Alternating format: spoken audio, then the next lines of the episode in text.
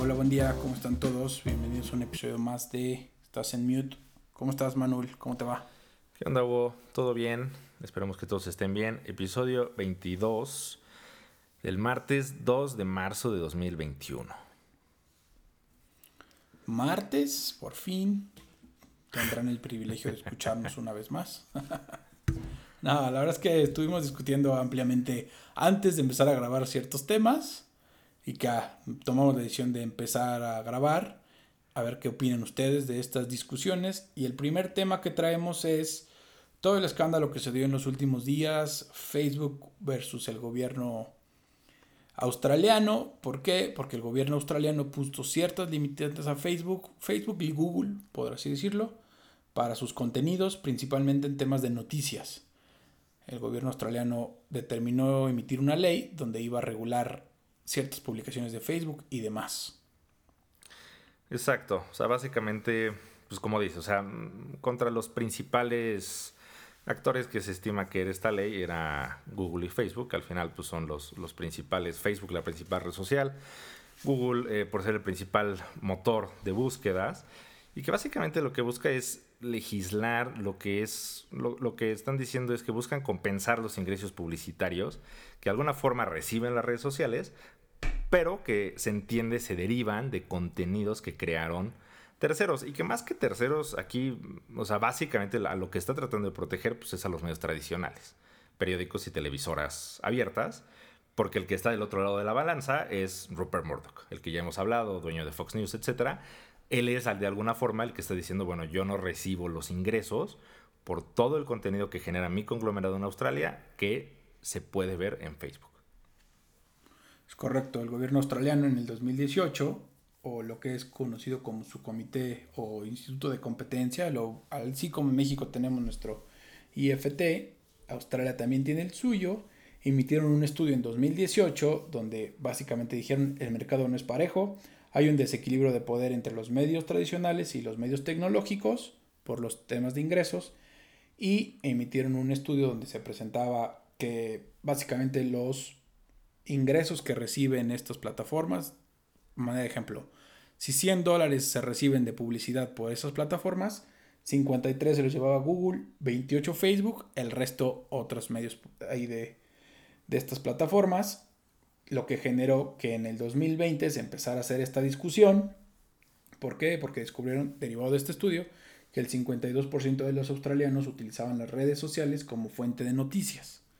Empezaron a discutir esta, esta iniciativa, que entró en vigor este año, el código de noticias así le, llamaron, y obligó a las empresas tecnológicas a pagar por el contenido de los medios tradicionales, que generó que Facebook hiciera su berrinche y dijera, ah, pues entonces voy a pagar mi señal, entonces nadie ve noticias en Australia a través de mis plataformas. Exacto, básicamente lo que Facebook hace es, como dices, o sea, de alguna forma amenaza al Estado australiano y le dice, ok, dice, no quieres que yo use tus, eh, tus medios de noticias salvo que les pague, pues entonces una semana restringió el acceso a sus plataformas de todos los medios noticiosos. Eh, y pues últimamente parece que los más afectados fueron los medios noticiosos per se. Porque el problema es, o sea, tendrías que buscar una regulación global. Mientras esto solo sea Australia, si tú eres australiano y tu principal fuente de noticias es Facebook, pues si un día te das cuenta, no sé, por decir algo, que exista el Australia Times y ya está offline, pues vas y te metes a una página gringa o a una página europea o a 800 sitios de noticias que están adentro. Correcto, la gente de Facebook lo que dijo es un intercambio de valor que favorece a los editores principalmente. Entonces, ¿qué hizo Facebook? Como ya dijimos, bajar nada de noticias. Esta suspensión duró ocho días. Durante ocho días los australianos no se informaron, o el 53% de los australianos que utilizaban Facebook no tuvo acceso a noticias. Pero noticias de su país, que, esa es mi duda. O Correcto. ¿de qué te sirve? O sea, si tú eres el, medio de, de, Australia, una televisora de Australia, ¿de qué te sirve? O sea, el que te restringen a ti el acceso te pega más a ti el usuario va a seguir entrando a Facebook y va a encontrar otro medio noticioso, solo que ya no vas a ser tú. Pues sí, pero tampoco es como que si nos bloquean el Universal, Reformas y Sopitas, no te vas a meter a leer el New York Times diario para ver por qué hay tráfico en tal o cuál es el clima de acá. Al final, tu usuario necesitas las noticias de tu país, que es incluso hay noticias locales por estado, ¿no? Por eso existen los periódicos estatales. hay medios que tienen cobertura local. Fue la, última, la última noticia relevante de Metepec. Las vacunas, güey, que sí o no van a empezar a vacunar o no. Las obras de la presidenta municipal. O sea, hay noticias que tenías que enterarte, güey. Pues vives en una. O sea, vives en un lugar, primero, tu colonia, municipio, además. Entonces ahí ya viene tu estado, viene a nivel nacional si bien tienes fuentes de noticias nacionales, no, no esos medios nacionales cubren las noticias locales. Igual viviendo en la Ciudad de México o los municipios cercanos a la Ciudad de México, sí, pero un güey de Saltillo le vale madre lo que pasa en la Ciudad de México. Él quiere saber por qué no hay luz en su casa. Pues o por qué están robando, si, por qué el basurero local luz, apesta. Si no tiene luz, yo creo que ya ni a Facebook pudo entrar. Pero... O sea, creo que aquí hay, creo que aún hay noticias locales que Exacto, y o sea, últimamente, es, aunque sí entiendo que hay noticias locales, yo creo que posiblemente lo que hizo Facebook fue decir, bueno, estos ocho días eh, dejo fuera a los medios noticiosos para dar un poco un manotazo en la mesa, que también los medios locales pues, reconozcan o, tal vez vean cuál sería la afectación de que se vaya, de que se vaya Facebook. Eh, y pues a lo mejor con eso sentarse a negociar ya teniendo cierto poder de negociación, la verdad. De decir, tú sabes que en esos ocho días que me fui, tú sabes cuánto, cuánto bajó el tráfico en tu sitio, cuántos clics menos tuviste, y que eso, bien o mal, pues les impactaría a ellos si, si dejaran de estar ahí.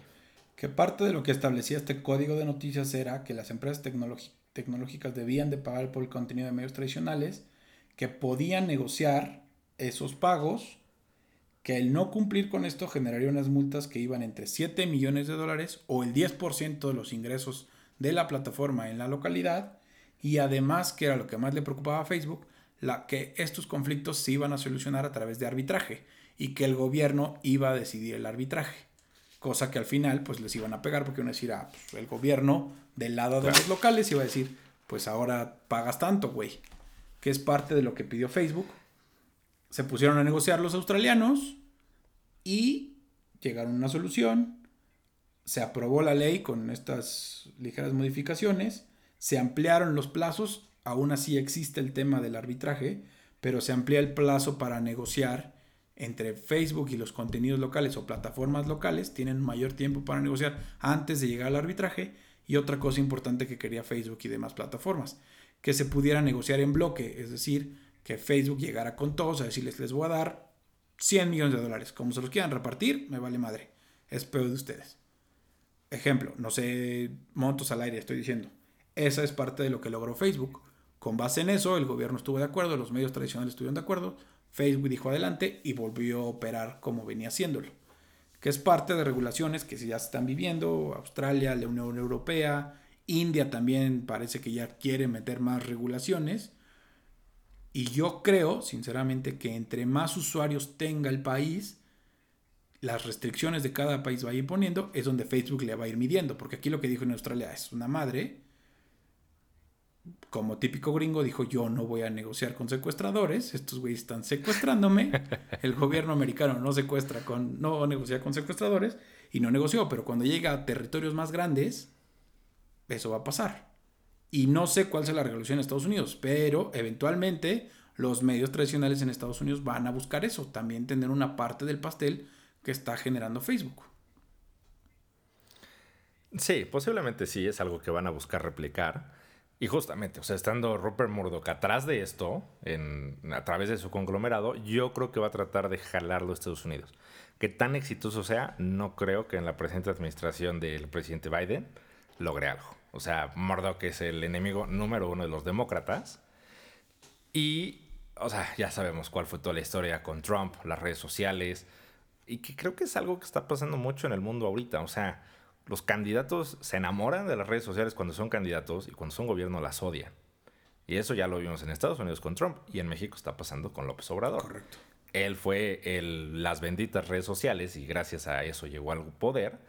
Y a dos años y medio de gobierno, ya no las quiere y ya las quiere regular y ya las quiere censurar. Entonces, creo que va a estar tricky, pero eh, pues no sé. O sea, yo, yo creo que cada país pues irá justo regulando, por un lado, la parte de contenidos y por otro lado, pues como dices, o sea, el, qué, subes, qué no subes, etcétera. O sea, sus reglas. No sé, creo que es un tema tricky. Al final, si cada uno de ustedes quiere estar fuera de esto, no tenga redes sociales. ya lo dije en otro espacio. Si no quieres ser parte de este problema de redes, no los veas, no utilices, porque pues para allá va el mundo. Todo el mundo va a tener una red social, todo el mundo tiene, no todos tienen acceso a todas las redes sociales y también depende del país. O sea, sí creo que hay que ir viendo qué país y también entendamos que hay una regulación global, que cada país está viendo cómo va regulando estas cosas, que eventualmente van a llegar aquí, nos guste o no. Hay cosas que estamos en contra, me incluyo, hay cosas que estamos a favor, pero pues a ver qué pasa. O sea, es un tema que ya empezó en Australia, ya empezó en la Unión Europea, que en 2019 emitió unas directivas para todo este tema del Facebook, redes sociales y demás, el derecho a autorizar o prohibir reproducciones, el derecho de compensar la equidad en las publicaciones, ya esa directiva ha bajado a países como España, como Francia, entonces no estamos alejados, como país globalizado recibimos esas redes sociales, eventualmente el país les va a meter una regulación, a ver qué pasa, o sea, entendamos que por ahí va y a ver cómo, a ver qué tanto regulan aquí. Sí, o sea, y a ver, es, o sea, justo tú lo dijiste, o sea, el punto primordial de, o sea, todos vemos al día de hoy a Mark Zuckerberg como el gran villano de, la película, pero, o sea, quien le dio ese poder a Mark Zuckerberg somos cada uno de nosotros. O sea, Mark Zuckerberg no tendría ese poder si cada uno de nosotros no fuera adicto a estar en Facebook, en Instagram, en Twitter, a subir la foto, a poner el comment, a platicar, a... Entonces, ellos lo saben, Mark Zuckerberg lo sabe, todos ellos lo saben, y obviamente se están apalancando de, ese push que tienen, y pues de que tienen a la gente cautiva. O sea, honestamente la tienen cautiva. Eh, y pues sí, veamos cómo se regula por ahí en, Twitter. Los días que estuvo el, pleito del presidente con Twitter, creo que Morena y sus seguidores ya estaban viendo si crean una red social propia. Entonces, bueno, si nos quedamos en Twitter y Facebook, tal vez haya una nueva red social local a cual entrar. Que justo leí cuando estaba medio revisando esto y notas que salían ahí, que con todas las regulaciones que la India quiere meter, ya hay ciertas redes sociales que si bien no le pegan a Facebook al global que tiene, por la cantidad de usuarios que tiene, pues se están creando. O sea, ahí van. No sabemos si jalen o no, si sean pendejadas, porque la verdad es que todo el mundo quiere estar en Facebook. Pero pues ahí está, hay redes ahí que cada país medio va haciendo y seguramente va a haber un creador local que diga, ah, pues le doy la vuelta a estas regulaciones aquí. Entonces hay que estar atentos porque sí, son noticias que yo creo que a lo largo de este año van a estar surgiendo en varios países. Sí, porque además justo dentro de la pandemia, pues, las redes sociales se han vuelto aún más importantes. O sea, el estar informado sin salir de casa, el, el, el cómo te enteras de las cosas, con la vacunación, el registro online, o sea, han demostrado, o sea, justo tanto las fortalezas como las debilidades de las redes sociales. Eh, pero sí, es complicado. Y como dices, puede surgir algo. Yo, o sea, creo que de repente puede surgir algo si es innovador. Correcto. Pero, o sea, creer que vas a hacer Facebook 2, no hay forma. O sea, tal vez si tu país se pelea con Facebook, logra hacer el Facebook 2 de tu país, pero no vas a salir de ahí que es un poco lo que pasa en China, que tiene sus propias redes sociales por todas las prohibiciones que hay con WhatsApp, con, con Facebook, etcétera. Entonces tienen su equivalente, creo que es WeChat, ¿no? el, de, el equivalente de, WhatsApp, que pues, está medio regulado por el gobierno, tiene muchas más restricciones. Ahí sí casi casi te espían si, si le metes la madre al presidente o, a su equivalente. Entonces, pues es el que permiten. Pero justamente WeChat no tiene el potencial de expandirse, porque es una copia de, de WhatsApp. La única diferencia es que está vigilado. La única solución es que Facebook la compre, así como ha comprado todo. y total, todos los datos estén ahí. Que al final creo que ese es el tema de fondo, ¿eh? Los datos que están en eso. O sea, más que las vistas, más que todo, lo que vale de las redes sociales son los datos que nosotros mismos hemos decidido meter, como bien dijiste. Y por ahí es donde va el negocio. O sea, esas madres de que, ay, nos espían. no me espían, güey. Saben con quién me casé porque yo puse casado con, vivo donde. Entonces, Cada uno sabe qué le sube. Sí, tal cual. O sea, lo que más, más, más vale de esas empresas son sus bases de datos. Esas bases de datos enormes donde, como tú dices, o sea, saben de, ah, es Hugo Ríos, está casado con X, trabaja en Y, le va a tal equipo de fútbol soccer, a tal equipo de fútbol americano. Y pues por eso obviamente sabe exactamente qué anuncio poner. Exacto. De por qué no contratas tal canal para los partidos de fútbol americano. Que no es lo mismo que le va a salir a tu abuelita. No. Exacto. Entonces, esos son los algoritmos que valen últimamente. Y que justo, ¿no? Redes sociales, por ejemplo, justo plataformas como Amazon, etcétera, eso es también lo que vale. Todo. O sea, la interacción de decir cuánto compras al mes, a qué hora compras más, si compras en la noche, en el día, en la mañana, el domingo, el martes, todo eso lo miden y ahí es donde está el potencial de, esas bases de datos. Al final nos podremos pelear si los datos, si la información que está vale, no vale, las vistas y demás, pero el negocio de fondo son los datos personales de cada uno y que cada uno al decir acepto términos y condiciones por querer estar aquí, aceptamos, metimos y nutrimos. Entonces, si no quieren ser, sálganse de las redes o no se salgan y síganos siguiendo compartan este contenido en su Instagram, Facebook y demás. Pero sí, por ahí va y es una noticia que va a estar, creo que todo este año va a estar en ciertos lados importando y les traeremos más información, nos meteremos clavados y discusiones para seguirles trayendo información de esta, porque es información que nos gusta, bien o mal, no estamos alejados de las redes sociales nadie, nadie. Nah, las redes sociales, exacto, están metidas en, la vida de todos, todos los días, a todas horas, todo lo hacemos ya a través de una u otra red social.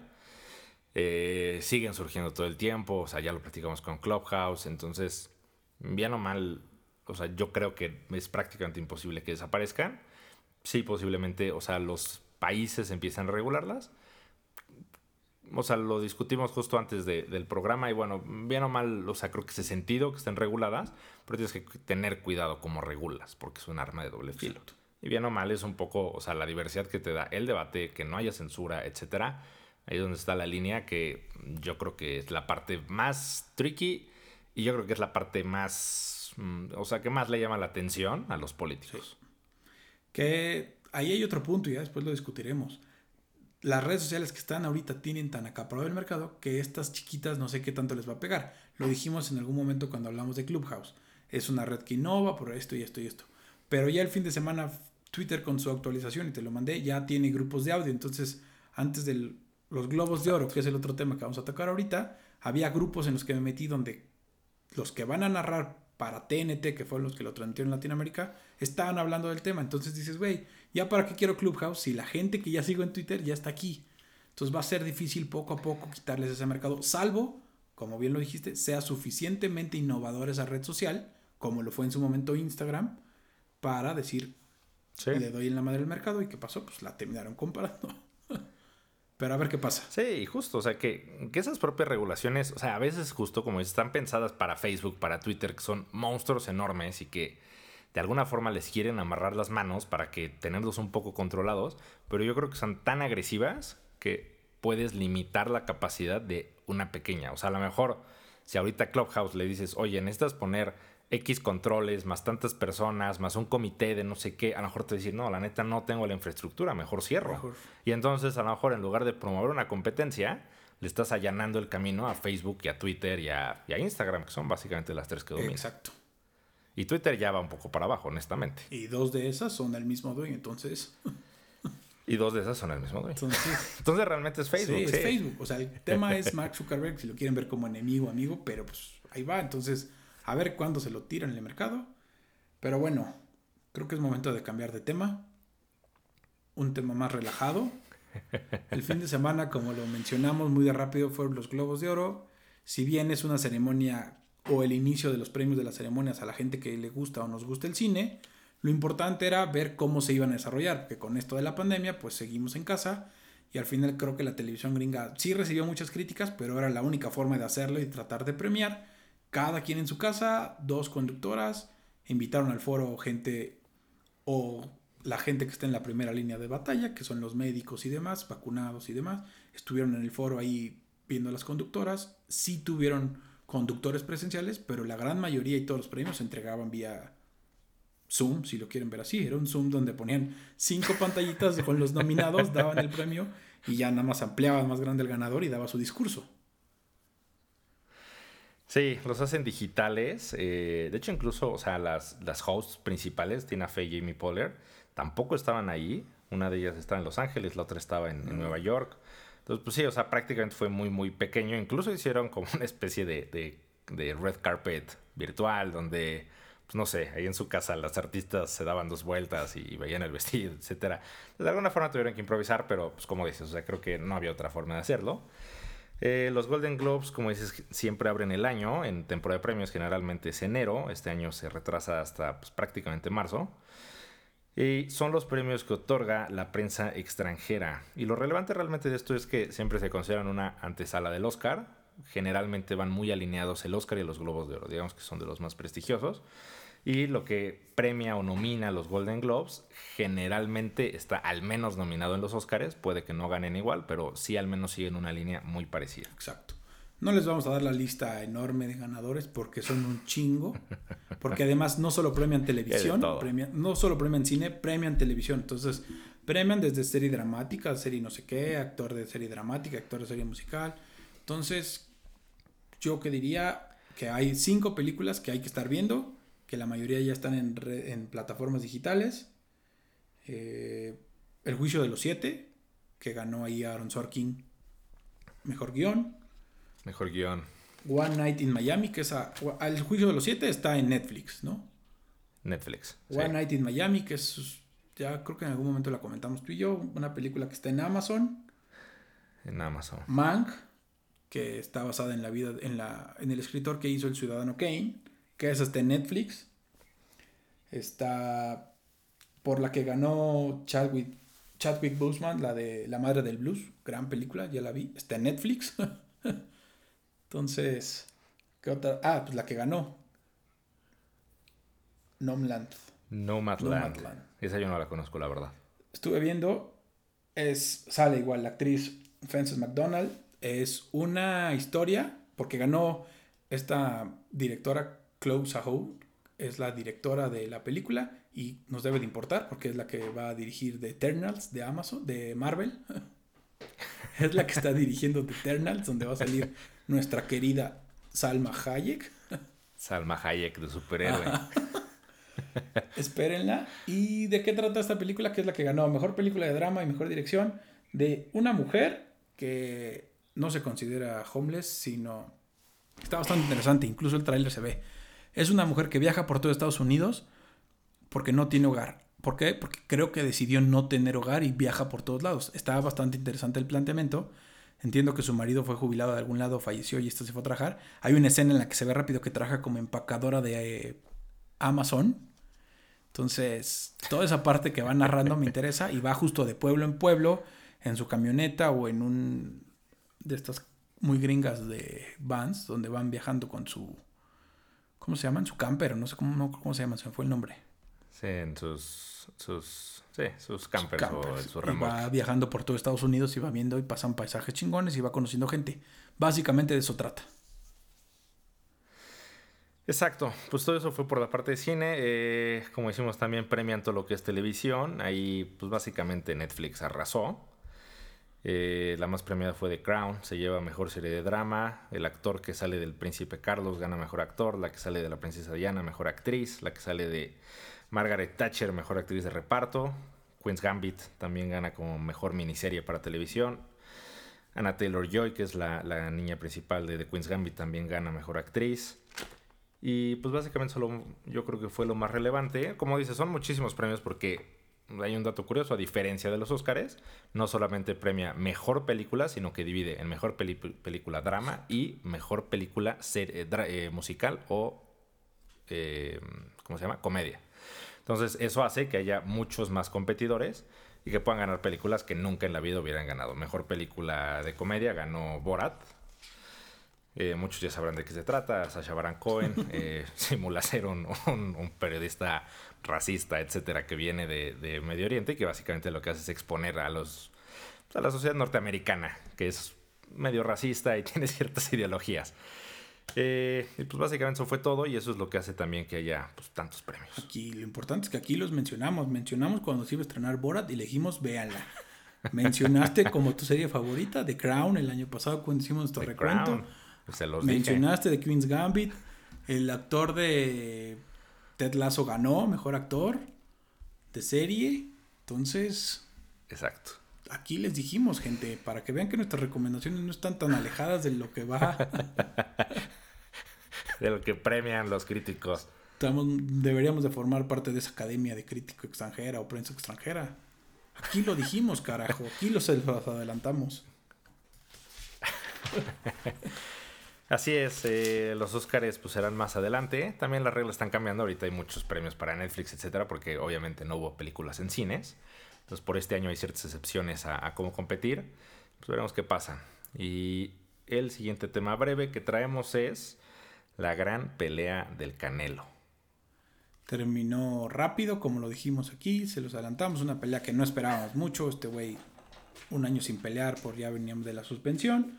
Y al final, cuatro buenos chingadazos del Canelo, termina tirándola a la lona. Y en el cuarto round decide ya no salir el turco, cobrar su dinero, cobrar su bolsa, regresar a su país y no hacer más escándalo. Más allá de la pelea del Canelo, lo que nos deja son chingo de críticas al pobre Canelo porque que le pusieron otro bulto, que le pusieron no sé qué. Entonces, pobre Canelo, nunca da gusto a nadie.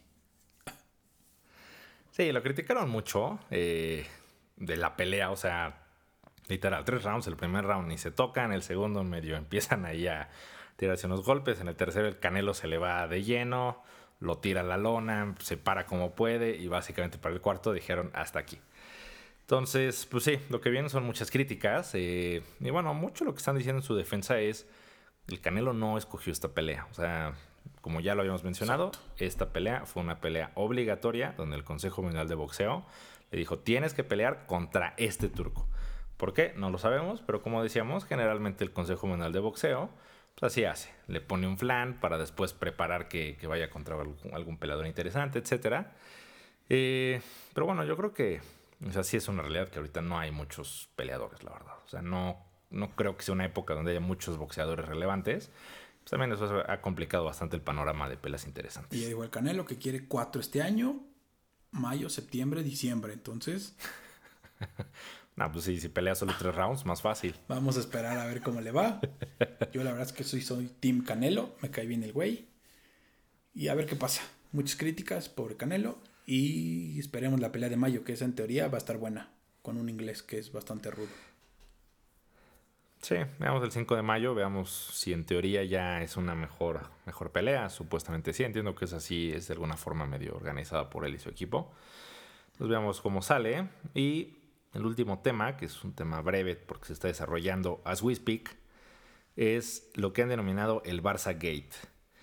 Que básicamente es eh, el expresidente del Barcelona, Josep Bartomeu, como ya bastante saben, tiene una muy mala relación con el equipo, con los jugadores, etcétera eh, y en los últimos años se descubrió que el propio presidente del club contrataba grupos de trolls para que en redes sociales atacaran a los jugadores que no lo apoyaban. Léase Gerard Piqué, de alguna forma a Messi, parece que no tan frontal, pero también a Messi, eh, y pues a todos los detractores, de alguna forma tenía trolls para que después del partido le dijeran, güey, pésimo, eres malísimo, sáquenlo del equipo, etc. Eh, él finalmente renuncia eh, en, octubre y lo que pasó fue que el día lunes, que este, este, nombre me gusta porque entiendo que es el nombre de la policía de Barcelona, pero son los mozos de escuadra, no sé por qué se llaman así, pero me gusta acá que lo vean las noticias. Entraron a las instalaciones del Camp Nou a, a llevarse cierta información relacionada con todo este escándalo de la contratación de trolls y detuvieron al expresidente Josep Bartomeu, al director general del club y al responsable de los servicios jurídicos del club durante la época del expresidente.